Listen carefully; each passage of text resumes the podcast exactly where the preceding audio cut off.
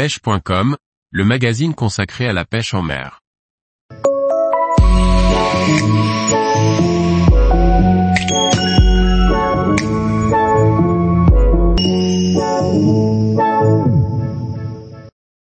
Partir pêcher la carpe rouge, un poisson trophée qui se mérite. Par François Michon. La carpe rouge est une espèce qui fait rêver de nombreux amateurs de pêche exotique. Vous êtes prêt à vous mesurer à un poisson sportif par excellence Découvrons ensemble les particularités de la pêche de la carpe rouge. La carpe rouge appelée aussi cubra, fait partie de la famille des Loutianidés. C'est un poisson que l'on peut considérer comme poisson trophée, par excellence. Elle est puissante et méchante, et ça saute aux yeux quand on la voit en photo. Des dents aussi grandes que celles d'un gros chien, une nageoire caudale extrêmement large qui lui permet de faire de très grandes accélérations, un poids pouvant avoisiner les 40 kg. De quoi procurer des combats sportifs? Parce que oui, on parle bien de combat avec un poisson comme celui-là et c'est bien là le point le plus important.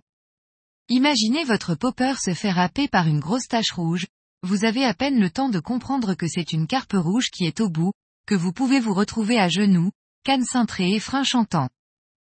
La Cubra se mérite, en plus d'un combat sportif, c'est aussi une traque fatigante.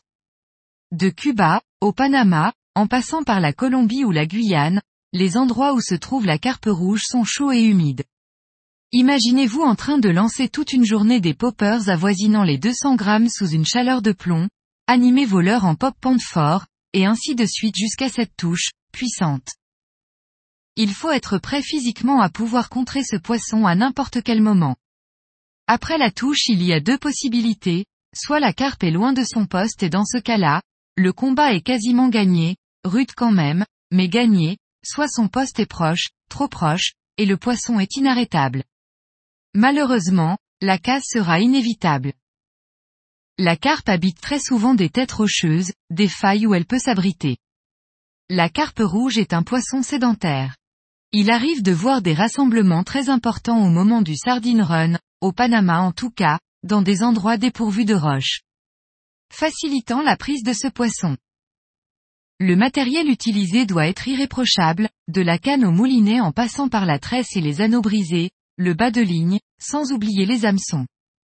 Pour mettre toutes les chances de vos côtés, équipez-vous au minimum d'une canne en 100 livres, et d'un moulinet en taille 18 000 ou 20 000 qui possède un très très bon frein. Touche violente, combat dantesque, dents aiguisées, canne cintrée, frein serré, popper troué.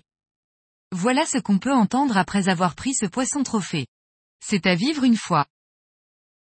Tous les jours, retrouvez l'actualité sur le site pêche.com. Et n'oubliez pas de laisser 5 étoiles sur votre plateforme de podcast.